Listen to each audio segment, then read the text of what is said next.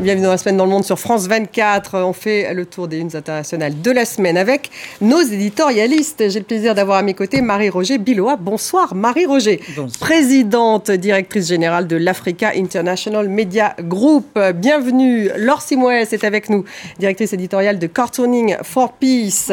Ziad, Ziad Limam est avec nous, directeur du mensuel Afrique Magazine qui titre le Soft Power Africa. Ça c'est quand même a long story. Ah oui, long story made short, c'est on a cherché à identifier les pays qui avaient un impact de puissance douce sur le monde, pas uniquement euh, par le hard power, mais la culture, l'intelligence, la diplomatie, le, et ça à Abidjan, hein, vous le titrez aussi. Ça à Abidjan. En face de vous, Fabrice Rousselot, bonsoir, directeur de la rédaction de Conversation France. On aura également votre compte Twitter qui va, qui va s'afficher, le compte Twitter de Conversation France. À la une, cette semaine, l'Ukraine d'abord, avec ses bombardements russes sur dix régions du pays. Les Russes ont utilisé six missiles hypersoniques Kinjal, impossibles à intercepter pour les Ukrainiens. Les frappes massives ont privé d'électricité pendant plusieurs heures à la centrale nucléaire de Zaporizhia et les Ukrainiens préparent une contre-offensive. Xi Jinping réélu pour un troisième mandat à l'issue d'un vote formel des députés. Il devient le dirigeant le plus puissant depuis Mao. Li Qiang, un de ses proches, est le nouveau Premier ministre. Il succède à Li Keqiang. Une augmentation des dépenses militaires a également été annoncée. Et en Turquie, Erdogan signe le coup d'envoi de la campagne pour les élections législatives et présidentielles du 14 mai. L'opposition a choisi un candidat unique. Il s'appelle Kemal Kilicdaroglu. Il veut battre le président turc sortant au pouvoir depuis 20 ans. Et puis une nouvelle manifestation en France prévue demain, samedi, contre la réforme des retraites et probablement une autre prévue la semaine prochaine. Les leaders syndicaux ont écrit à Emmanuel Macron, ils demandent à le rencontrer. Le texte devrait d'ailleurs être voté au Sénat via une procédure accélérée. Et on démarre avec la guerre en Ukraine et ces bombardements russes massifs, hein, je vous le disais, sur dix régions du pays. Ils ont privé une grande partie de Kiev euh, d'électricité. Ils ont également coupé le courant de la centrale nucléaire de Zaporizhia pendant plusieurs heures. Les Russes ont utilisé six missiles hypersoniques et ça c'est la première fois. On va écouter Volodymyr Zelensky. Nous avons déjà montré ce dont l'Ukraine était capable. Et quelle que soit la perfidie des actions de la Russie, notre État et notre peuple ne seront pas enchaînés. Ni les missiles, ni les atrocités russes ne les aideront. Fabrice, les Russes hein, ont lancé 81 missiles en 24 heures, dont 6 Kinjal. Ce sont des missiles donc, que Kiev affirme ne pas pouvoir intercepter. Qu'est-ce que ça révèle sur la stratégie russe? Bah, Ça révèle qu'il y a encore euh, un pouvoir d'intimidation, entre guillemets, de la part des Russes. C'est vrai que la, leçon à tirer de ces 80 tirs de missiles, c'est qu'il y en avait 6 qui ont, qui ont été hors de portée des Ukrainiens. Et donc la question se repose aujourd'hui, c'est euh, euh, est-ce qu'on va essayer de gagner cette guerre de façon rapide ou pas? Et c'est vraiment l'un des enjeux, des prochaines semaines. C'est est-ce que l'Occident est prêt euh, à fournir des armements lourds? Est-ce que l'Occident est prêt à s'investir un peu plus pour que l'Ukraine puisse avancer et faire des avancées dans le Donbass, potentiellement aller vers la Crimée. Euh, les diplomates estiment aujourd'hui que l'une des conditions à laquelle Vladimir Poutine pourrait accepter des négociations, c'est justement si la Crimée est menacée. Donc il faut un, armement euh, plus lourd de la part des Européens d'un point de vue ukrainien pour forcer la décision, et c'est un peu ce qu'on voit. Entre-temps, Vladimir Poutine a toujours des, des, des, des, arguments à faire valoir, et ces missiles ont, été, ont surpris un peu tout le monde. C'est des missiles qui vont, je crois, à plus de 6000 km h et qui sont pour l'instant euh, intouchables par rapport euh, au système de défense antiaérien ukrainien. C'est vrai qu'ils mettent euh, les Ukrainiens en difficulté, mais les Ukrainiens qui restent résolus, puisque Zelensky a bien dit qu'il prépare même une contre-offensive. Enfin, c'est pas Zelensky qui l'a dit, mais disons que leur état-major dit qu'il prépare une contre-offensive, et en plus Zelensky veut ne pas perdre surtout Bakhmut. Oui, euh, je, pense que le message euh, de cette opération euh, de bombardement, c'est vraiment de dire la Russie a de la profondeur militaire, stratégique. contrairement à ce qu'on vous raconte, l'épuisement, tout ça, oui, c'est vrai, on tue beaucoup de nos soldats, ok, très bien, mais on a les moyens de mener cette guerre ad vitam aeternam, de casser l'Ukraine, de la détruire, de, de rendre la vie des gens infernale, etc. Et ça, c'est un argument sur lequel, effectivement, je suis assez d'accord avec vous, on a une vraie problématique stratégique c'est-à-dire est-ce qu'on est capable de, de, réarmer à ce point l'Ukraine? Est-ce qu'on prend, est-ce que les puissances occidentales, l'OTAN prennent le risque de réarmer à ce point l'Ukraine? Toutes ces questions qui sont toujours dans une zone grise. Oui, non, on va mettre des avions, pas mettre des avions, on va mettre des missiles, on va pas mettre des missiles. Il faut pas que ça rentre en Russie, mais il faut que ça rentre en Russie. Donc on voit bien nos limites, pas les limites de l'OTAN sur cette question et des États-Unis, avec une Russie qui, elle, n'hésite absolument pas à utiliser pratiquement tout son arsenal, y compris des armes euh, modernes, euh, j'allais dire non conventionnelles, parce que là on est à la limite. Et j'imagine que déjà du côté euh, des, des, Américains, NSA, CIA, etc., on est en train de voir comment tout ça s'est passé, comment ça pourrait être contrebalancé. Mais voilà, les questions stratégiques sont posées. Marie-Roger, c'est vrai que question stratégique. Et puis, bon, pour revenir à Bakhmut, Prigogine lui affirme avoir pris la partie orientale de la ville, hein, le chef de Wagner, et les Ukrainiens veulent la tenir absolument. On se demande un petit peu quelle est la stratégie des Ukrainiens, justement, à Bakhmut. Ben, je crois qu'il y a un gros, gros problème de stratégie de manière générale. Euh, là, on parlait de, de, des soutiens occidentaux de, de l'Ukraine. Mais pour, restons sur euh, Bakhmut. On, voit beaucoup les difficultés de la Russie. C'est vrai que on en a parlé beaucoup et la façon dont on rend compte de ce conflit dans les médias que nous, nous lisons est toujours très optimiste quant à la capacité de, résistance de l'Ukraine, mais on est totalement dans le brouillard euh, sur les buts de guerre. Qu'est-ce qu'on veut au juste? Je vous assure qu'aujourd'hui, quand on regarde ce conflit, on se dit euh, les Américains, ils livrent des armes, les Allemands, les Européens. Oui, mais qu'est-ce qu'on veut exactement? Qu'est-ce que peut être la fin de la guerre? Est-ce que euh, ça va jusqu'à la Crimée. Certains disent oui, non, c'est pas. Est-ce que on va refaire oui, hein, Eux, oui, mais bon, euh, eux, ils veulent tout. Ils veulent chasser les Russes euh, complètement. Mais bon, je crois que bizarrement, ils sont pas les premiers acteurs dans cette affaire telle qu'elle se déroule, et, et c'est pas eux qui vont probablement décider de la, de, du début, de la fin de la guerre. Enfin, du début non, pas eux, c'était, mais même pas de la fin de la guerre. Donc qui? Donc ah bah, c'est ceux qui aident, c'est les Américains, les Européens, je ne sais pas, l'OTAN, euh, ceux qui ont la capacité de faire basculer cette guerre dans autre chose. Et donc aujourd'hui, on a vraiment beaucoup de mal à savoir. La Russie, par exemple, on, a dès le départ, on a été dans la tête de, de Vladimir Poutine. Qu'est-ce qu'il veut? C'était le grand jeu au départ. On essayait de deviner, de voilà, qu'est-ce qu'il veut. Mais même pour lui aussi, il, a, il veut nous montrer de la puissance militaire. Oui, on sait bien qu'il en a, euh, il en a. Oui, euh, on connaît les difficultés, mais il y a quand même une, une capacité de nuisance presque euh, infinie. Il peut, voilà, il peut détruire, continuer à, à, lancer des obus, maintenant quelques missiles. Ça peut durer très très longtemps, mais du point de vue russe, quand même, ce qui est important, c'est de faire accepter l'idée qui se fait de, de, de, sa victoire, c'est-à-dire faire admettre que son but d'intégrer l'Ukraine, de faire partie de son empire est légitime. Et ça, c'est un truc qui est vraiment assez gros. Mais du, du point de vue euh, occidental aussi, euh, tout ça n'est pas clair. On donne un petit peu d'armes. Euh, ah ben non, on veut pas aller trop loin, mais on avance quand même encore. Sans la faire, en fait. C'est ça que vous. Mais oui, mais la, la, la clé. Poutine n'a plus la clé de ce conflit. La clé de ce conflit, elle était aux États-Unis et elle était en Europe. C'est-à-dire que si le jour où l'Europe et les États-Unis décident vraiment d'investir, et comme on l'a dit, euh, d'investir de l'armement lourd, d'arriver à trouver toutes, toutes les parades militaires et à faire en sorte que l'Ukraine en quelques mois, parce que c'est possible, les experts militaires le disent, notamment aux États-Unis. Si on y met les moyens, en quelques mois, l'Ukraine peut regagner du terrain, peut repousser. Est-ce que c'est faisable concrètement? Voilà, ah, ben, voilà. mettre les moyens, on essaie. C'est faisable. Alors il y, a, y, a, le problème des avions, parce que les avions font de la formation. il y a le problème aussi des, de ces, de ces armements lourds qui sont des armements modernes. Donc euh, en fait, la, la fenêtre qui est donnée aujourd'hui à Washington, c'est 3 à 6 mois. Mais il faut aussi une décision politique. Donc de toute façon, ça ne va pas se régler en quelques semaines. C'est-à-dire que quelles sont nos lignes rouges aussi? C'est-à-dire, est-ce qu'on est prêt je parle de, de, la décision politique, à porter la guerre très en profondeur? C'est-à-dire, est-ce qu'on est, est-ce qu'on assume le fait que la Russie peut être mise en danger? Est-ce que la Russie peut être mise en danger réellement? Mhm, C'est-à-dire, mhm, mhm. à part la guerre sur le territoire du Donbass et de la Crimée, mais comment on peut la mettre en danger réellement? Je pense que tout ça, on n'en parle pas beaucoup parce que les, les perspectives sont vertigineuses. C'est-à-dire, il y a un moment, euh, on sait très bien euh, que la défaite de la Russie, c'est la défaite du poutinisme, c'est la défaite du régime. C'est-à-dire, ça réglera des comptes entre eux. Est-ce qu'on est, est-ce qu'on va jusque là et, je trouve que tout ça est pas beaucoup dit parce que parce qu'il y a une il y a quand même un vertige dans tout ça qui est jusqu'à parce parce que les, les, parle de puissance nucléaire, peut-être. Oui, parce que les enjeux en fait sont difficiles à, à, configurer aujourd'hui et, et, à, connaître aujourd'hui. La ligne rouge aujourd'hui pour la, la plupart de l'Occident, c'est on veut bien aider l'Ukraine, mais on ne veut pas que, ça, que le conflit se déplace en Russie.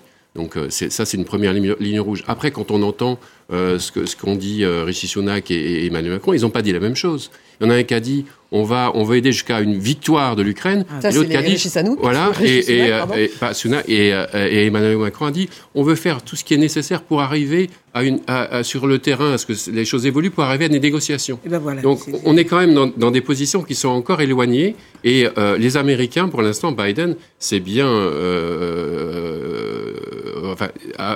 n'a pas évoqué, euh, quel que soit euh, le, scénario, le fait d'aller en Russie, parce qu'ils savent très bien que c'est un autre. Pourquoi est-ce qu'il n'y a pas une plus grande clarification C'est quand, même une guerre. elle touche l'Ukraine aujourd'hui. Vous avez vu ce qui se passe en Géorgie. On voit bien que les Russes ont la capacité d'influer directement sur leur environnement. Donc cette, cette guerre-là, c'est aussi la guerre de la déstructuration de la Russie, de l'Empire mhm. soviétique. Ça va prendre un temps fou mhm. et ils ont les moyens de la mener. Est-ce que nous, je, je, je, je prends je le dis publiquement, est-ce que nous, on a les moyens de la mener et jusqu'où? Jusqu'où on est prêt à aller? Et ça, c'est une question qui sort du débat, qui n'est pas à poser. Marie-Roger, un mot, oui. Or, tant qu'on n'a pas réglé ça, tant qu'on n'a pas décidé ce qu'on veut vraiment faire, jusqu'où on veut aller, jusque voilà, quel est le résultat qu'on veut atteindre. Il n'est pas le même pour les différents pays, on vient de le voir. Tant qu'on n'a pas Il faut une clarification. ah voilà, on sera toujours oui, mais ils ont tapé, ils ont détruit, oui, on va remettre des armes, oui, mais bon, voilà, on sera dans dans cette histoire et, ils reconnaissent tous que ça va durer très longtemps. Tous sont d'accord sur ça. Le, général, secrétaire général de l'OTAN. Avril Haines, la, la, patronne du renseignement américain, elle a dit pareil, que tout ça va prendre du temps, voilà, parce que on est encore dans le flou sur les intentions réelles des uns et des autres.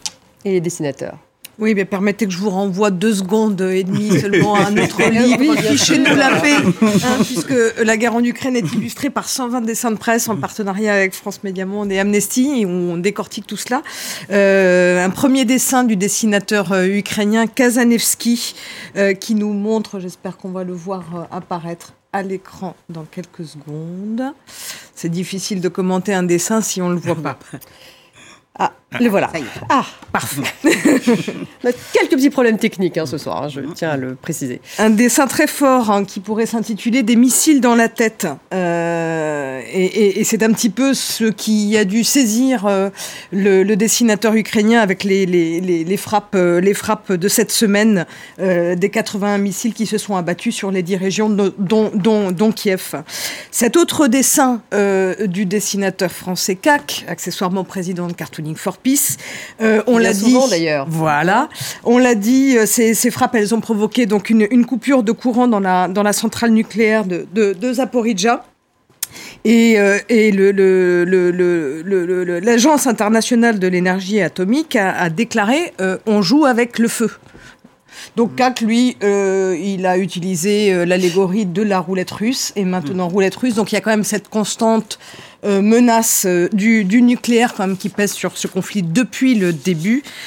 Et puis pour terminer euh, sur, euh, la bataille décisive de Bakhmut, un dessin de Placide, dessinateur euh, français, sur justement la difficulté qu'en rencontrent actuellement les forces ukrainiennes à tenter de sauver Bakhmut, qui est totalement encerclé, et le choix du rouge sang sur ce dessin n'est pas anodin. il évoque, il peut évoquer l'armée rouge d'un côté, mais c'est surtout la, la, tache de sang, qui est assez... Et le rouge, c'est aussi la Chine, hein, on va voir tout de ah, suite, puisque Xi Jinping a été réélu euh, pour un troisième mandat, hein, tapis rouge, drapeau rouge, à l'issue d'un vote formel unanime des députés. Il devient le dirigeant le plus puissant depuis Mao. Li Qiang, un de ses proches, devient Premier ministre. Il succède à Li Keqiang. Une augmentation des dépenses militaires a d'ailleurs été annoncée. On va écouter euh, Xi Jinping.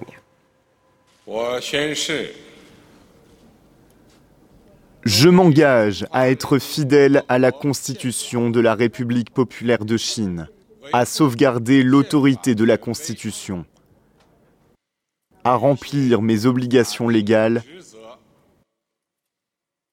à être loyal envers le pays et le peuple.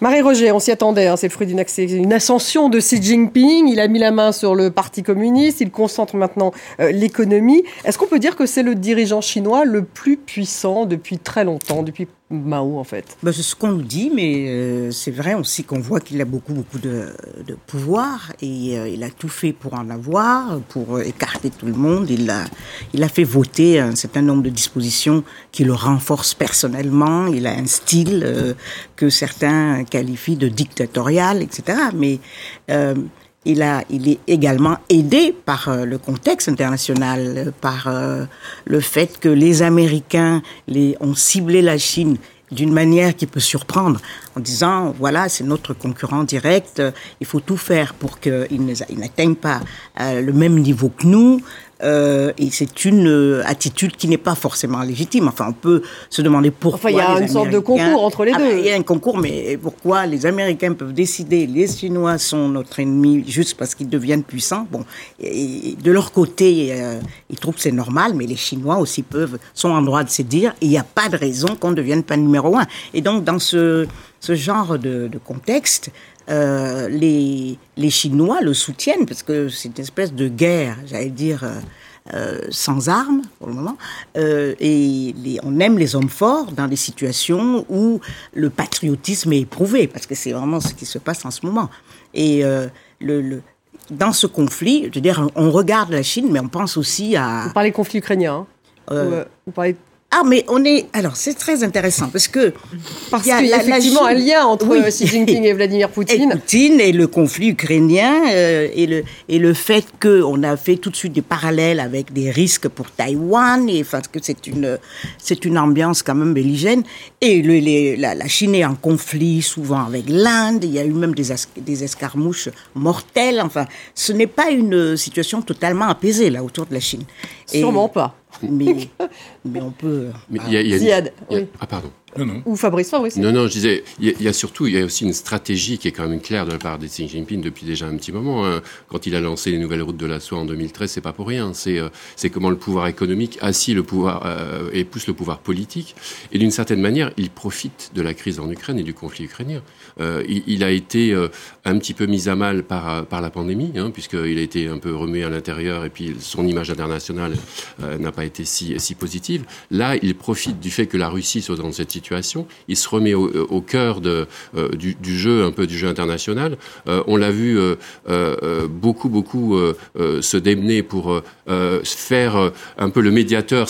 La Chine ne sera jamais médiateur. Par contre, mm-hmm. ils ont proposé un plan de paix parce que tout simplement, c'est une façon de repositionner la Chine au cœur du, débat, du débat mondial. Et ça, ça, n'existait pas depuis un petit moment. Un plan en 12 points. Euh, et Poutine, d'ailleurs, l'a félicité hein, dès qu'il a été, euh, euh, dès le début de ce, troisième mandat. Mais comment qualifier finalement la relation entre les deux hommes, Ziad Vladimir Poutine et Non, bah, ils, ils, affichent une, une amitié indissoluble, etc. Après, on voit bien que les Chinois euh, vont jusqu'à un certain point euh, qui leur permet d'avoir des marges de manœuvre, de ne pas, euh, par exemple sur la question de l'armement, il y a, c'est très intéressant, il, y a, des think tanks en Chine assez importants dans les universités, etc., qui mhm. sont assez qui, qui, qui essayent d'influencer le pouvoir central en disant il faut pas que ça soit une alliance trop complète. Notre intérêt c'est pas forcément euh, d'être les alliés militaires de la Russie. Il faut qu'on ait ce jeu indépendant. Et puis et puis pour pour les Chinois comme pour les Américains, c'est pas l'enjeu principal. L'enjeu principal, c'est leur histoire à eux comme disait Marie-Roger. C'est l'enjeu principal, c'est la relation entre la Chine et les États-Unis. C'est la domination ou pas du monde, du Pacifique, euh, de l'Asie du Sud-Est. Mhm. Donc on voit que ce conflit européen est certes intéressant parce que ça permet aussi aux Chinois de dire on a une puissance pour contrecarrer cette espèce d'Occident qui est pas qui, est, qui, qui, veut gouverner le monde, etc. Mhm. Euh, petite remarque qui est perçue un peu généralement euh, au trois quarts de la planète. Hein, C'est pas uniquement une question chinoise. Absolument. Et donc ils jouent là-dessus. Mais leur intérêt, c'est l'Asie du Sud-Est, c'est leur zone d'influence, c'est la relation aux États-Unis. On a vu les sorties très agressives, je crois, du ministre des Affaires étrangères euh, parlant d'étouffer la Chine. On voit bien que c'est là que ça se passe. Euh, les, la, technologie, l'intelligence artificielle, euh, les bases militaires en mer des Philippines. Donc on est là.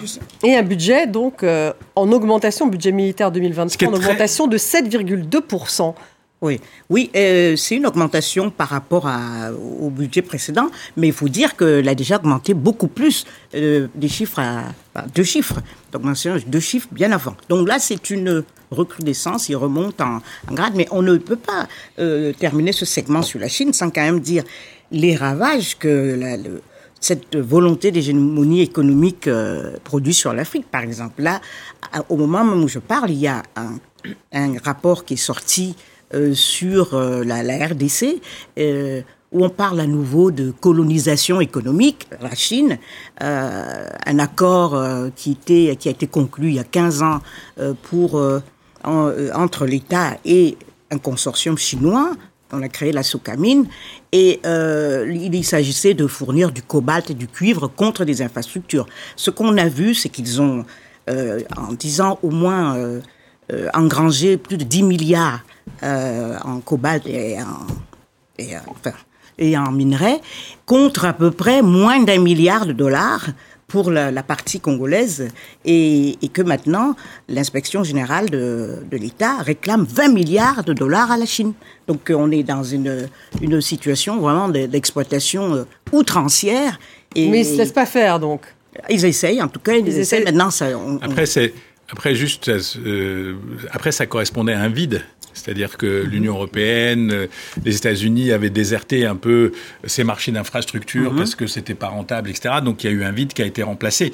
Euh, c'est vrai qu'il y a une, une, remontée. Et dernière chose, mhm. c'est une période difficile pour eux aussi sur le plan intérieur, euh, l'immobilier, mhm. euh, l'économie, l'écologie, croissance en 2023. L'écologie, la ouais. pollution. Enfin bon, ils ont toutes sortes de problèmes intérieurs qu'il va falloir absorber et gérer avec un système autoritaire, ce qui est jamais très facile. C'est pas pour rien que le message principal de cette semaine, avant la consécration de Xi Jinping, c'était quand même la, la, guerre à l'Occident. Ça fait longtemps qu'on n'a pas vu des documents chinois, et notamment le ministère des Affaires étrangères, se positionner comme l'Occident nous veut du mal, il faut réagir. Mm. C'est aussi une façon de se légitimer d'un point de vue du pouvoir intérieur. C'est mm -hmm. ce qu'a fait la Chine euh, depuis des décennies. À chaque fois ça que ressemble le... aussi au discours de Vladimir Poutine. Exactement. Ça, hein, ennemi de l'Occident. Voilà, c'est cet ennemi extérieur.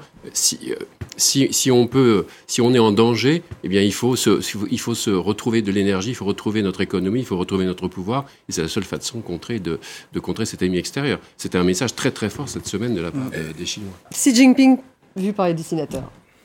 Oui, trois dessins. Un premier dessin du dessinateur euh, Cap euh, qui montre les quelques 3000 délégués qui étaient euh, au rendez-vous et aussi au garde à vous. Euh, je ne sais pas si vous avez vu les images, ils sont encore évidemment ah oui tous sont encore très masqués. Alors les masques, c'était très pratique pour cacher de toute façon le baillon euh, qu'ils ont sur la bouche en temps normal. Un deuxième euh, dessin de la jeune dessinatrice du Taïwan, de, de Taïwan, euh, Stelina, qui a quelques inquiétudes. Elle a raison d'en avoir. Euh, alors vous savez, la, la multiplication du, du, du, personnage Xi Jinping à l'infini, euh, c'est un procédé qui est très souvent utilisé dans les, dans les dessins, notamment à, ces, à chaque fois qu'il qu est réélu, c'est-à-dire là la troisième fois Euh, il se succède à lui-même à, l'infini. Hein. C'est quelque chose que les dessinateurs utilisent hmm. beaucoup. Et puis, puisqu'on parlait justement de Taïwan, Stelina venant de Taïwan, euh, ce dessin du tandem de dessinateurs euh, français euh, Plop et Cancre, euh, les dépenses militaires de la Chine en forte augmentation.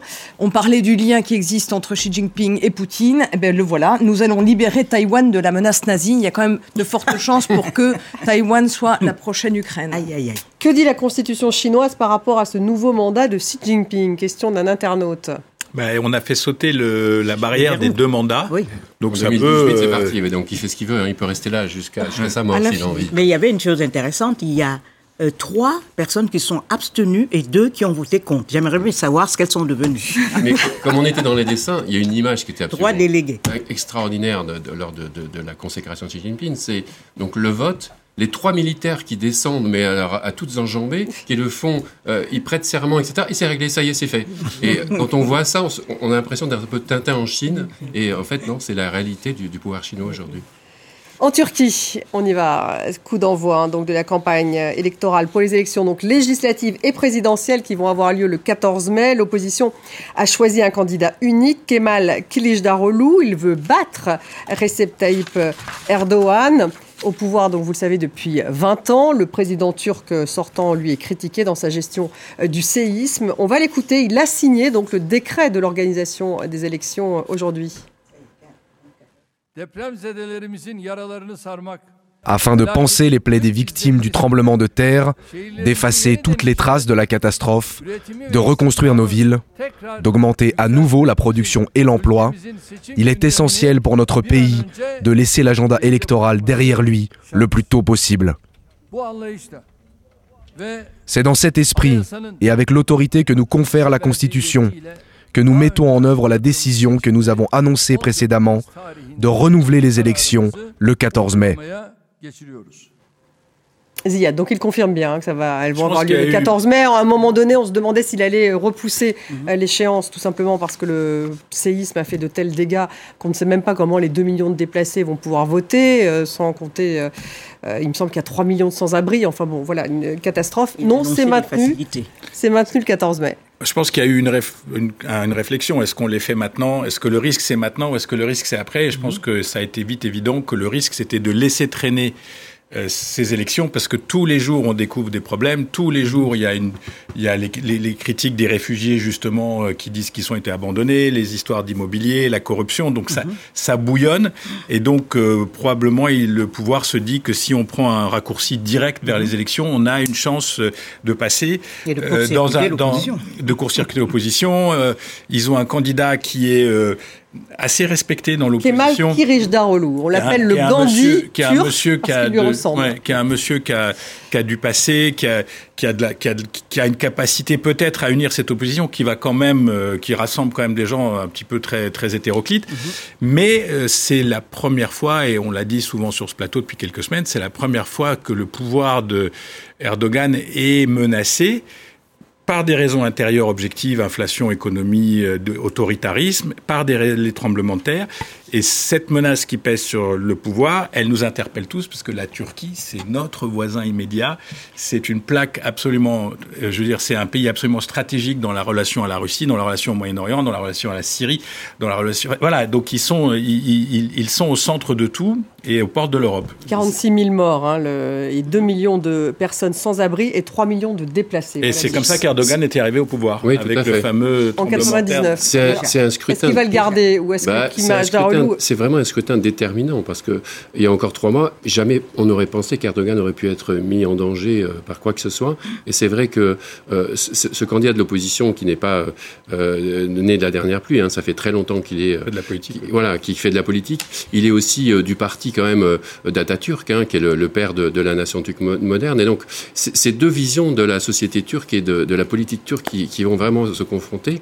C'est pas un hasard si Erdogan a, a choisi le 14 mai parce que comme on l'a dit tout à l'heure, je pense qu'il veut tout court-circuiter et qu'il se disait plus j'attends, plus je suis en danger. Euh, il va y avoir quand même des questions sur les conditions dans lesquelles ce scrutin va se tenir. Je ne sais pas comment, comme vous le disiez tout à l'heure, les gens vont voter. Euh, je vous rappelle qu'en Turquie, il n'y a pas de vote par Internet. Donc il faut marquer sur un bulletin. Donc évidemment, ça donne lieu aussi à toute euh, peut-être euh, hypothèse, en tout cas, de dérapage ou en tout cas de comptage un peu, euh, voilà, hmm. un, peu tendancieux. Voilà. Et, donc, il y a un vrai enjeu sur ces élections-là, parce que si c'est pas Erdogan, c'est un autre, une autre Turquie qui va, qui va émerger de ce, tremblement de terre. et, et c'est vrai qu'on n'aurait pas imaginé il y a encore quelques mois. Mais Marie-Roger, alors, euh, Erdogan, il faut rappeler tout de même qu'il avait verrouillé les médias, la justice, la communication. Ça, c'est un avantage euh, pour Erdogan hein, dans une campagne. D'une campagne, mais en même temps, euh, ça fait qu'il y a beaucoup de mécontents. ce qui est intéressant aussi concernant ce candidat qui est du parti de Kamal Atatürk, c'est que cette année, c'est le centième anniversaire de la création de la Turquie moderne, après l'effondrement de euh, par Atatürk. Et donc, euh, il a commencé déjà à pousser cet avantage-là.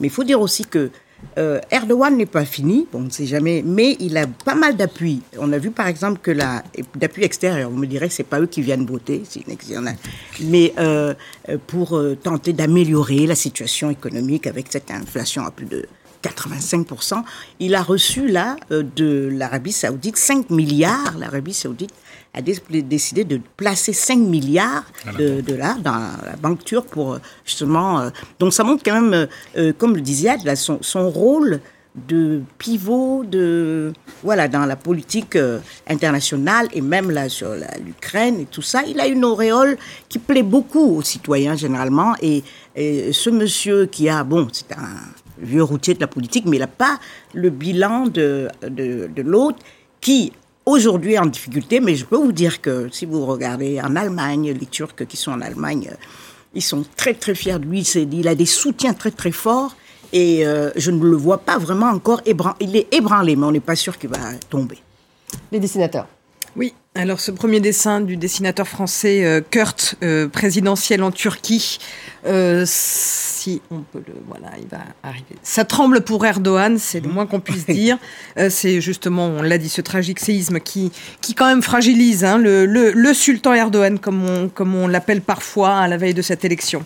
Euh, un autre dessin très intéressant qui nous vient de la jeune, qui nous vient de la jeune dessinatrice turque, justement, euh, Zera Omeroglu, et qui montre ce duel annoncé hein, entre euh, le candidat Kilic Daroglu, j'ai mis du temps à prononcer le mot, et Erdogan. je traduis l'opposition se met d'accord sur un candidat à la présidence, bien qu'on lui reproche d'être moins charismatique qu'Erdogan. C'est en effet le reproche qui lui est euh, fait entre les lignes. Euh, ce à quoi il répond la taille n'a pas d'importance, c'est la performance qui compte. Tout le monde aura compris l'allusion. Et puis on, euh, on parlait justement du Gandhi turc. vous dites Gandhi turc à un dessinateur, eh ben, évidemment c'est immanquable. On a le portrait et c'est le dessinateur italien Paolo Lombardi qui nous le qui nous le présente. voilà, il faut il faut. C'est assez, euh, voilà, c'est assez. C'est vrai qu'il a un physique qui se prête, qui se prête à, lui mettre des, des, pagnes. Il a quelque chose. Bon, on verra bien ce que ça va donner. Bon, il reste très peu de temps en raison de ces euh, problèmes techniques. Hein, je vous le rappelle pour traiter de la France, cette nouvelle manifestation qui est prévue demain, euh, samedi contre la réforme des retraites, probablement une autre la semaine prochaine. Le texte est voté au Sénat via une procédure accélérée demandée par le gouvernement. Alors, une sorte de coup de force pour l'opposition. On a le temps d'écouter le ministre du Travail et Philippe Martinez. C'est la raison pour laquelle, mesdames et messieurs les sénateurs, madame la présidente, en application de l'article 44 alinéa 3 de la Constitution et de l'article 42 alinéa 9 du règlement du Sénat, le gouvernement demande à votre assemblée de se prononcer par un vote unique sur l'ensemble du texte, ainsi que sur les articles 9 à 20, en retenant les amendements et les sous-amendements suivants, je vous ferai la liste dans un instant, mais en précisant que cette annonce ne remet pas en cause ce qui a déjà été examiné et adopté à l'article 9 avant la suspension de séance. Adopter une telle réforme qui, touche au quotidien des citoyens de cette façon-là, euh, je, pense que c'est déjà assez euh, compliqué, mais ça peut mettre le feu aux poudres. Ziad, c'est une sorte de boîte à outils finalement cette constitution de la Ve République. C'est un peu ce que, je me suis dit. Donc il y a le 44-3, hein, c'est euh, au Sénat qui est un peu l'équivalent du 49-3 à l'Assemblée nationale. Un petit peu à la bourre. Euh, l'idée, c'est qu'il y a vraiment là une course de vitesse qui est enclenchée. Je pense que c'est ce qu'on peut dire ce soir. D'un côté, un gouvernement qui est décidé à faire passer les éléments essentiels de sa loi, quitte à négocier sur les bordures, et de l'autre côté des syndicats qui, tiennent, qui tentent de maintenir aussi debout un vent euh, de révolte et de grève qui est pas facile à maintenir au-delà d'un certain nombre de jours. Donc voilà, on est dans cette, euh, dans cette configuration-là, on est au milieu du, de la crise. Marie-Roger, oui, rapide. Mais ça pose quand même la question de la démocratie. Quand il est très très clair qu'il y a des, un pays ne veut pas d'une loi et qu'on veut forcer à tout prix, euh, bon, voilà, on se demande ce que ça veut dire. Quoi en 30 secondes, c'est vraiment le bras de fer. D'un côté, le gouvernement qui utilise tous les, tous les outils parlementaires et législatifs possibles, avec la question de savoir si au final il va pouvoir voter ou avoir le 49-3. Et de l'autre côté, les syndicats qui euh, ont comme pour enjeu de faire monter encore la, la radicalisation et de mettre la France à l'arrêt, qui, qui serait quelque chose de fort. Mais pour l'instant, c'est pas tout à fait le cas. Voilà, on se quitte avec un dessin alors qu'on va voir à l'antenne. Un dessin, vu d'Espagne du dessinateur euh, Cap, décidément en forme, qui je trouve a fait une belle trouvaille. Il fallait, euh, il fallait, c'est simple, mais il fallait y penser. Merci La France en grève. Laure Simois, on se quitte sur ce dessin. Fabrice Rousseau, Marie-Roger Biloa, merci Ziad, Ziad Lima. Merci à vous tous de nous avoir suivis. Et pardon pour ces petits problèmes techniques euh, qui en fait font qu'on écourte un peu cette émission ce soir. On se revoit lundi. Très bon week-end à tous.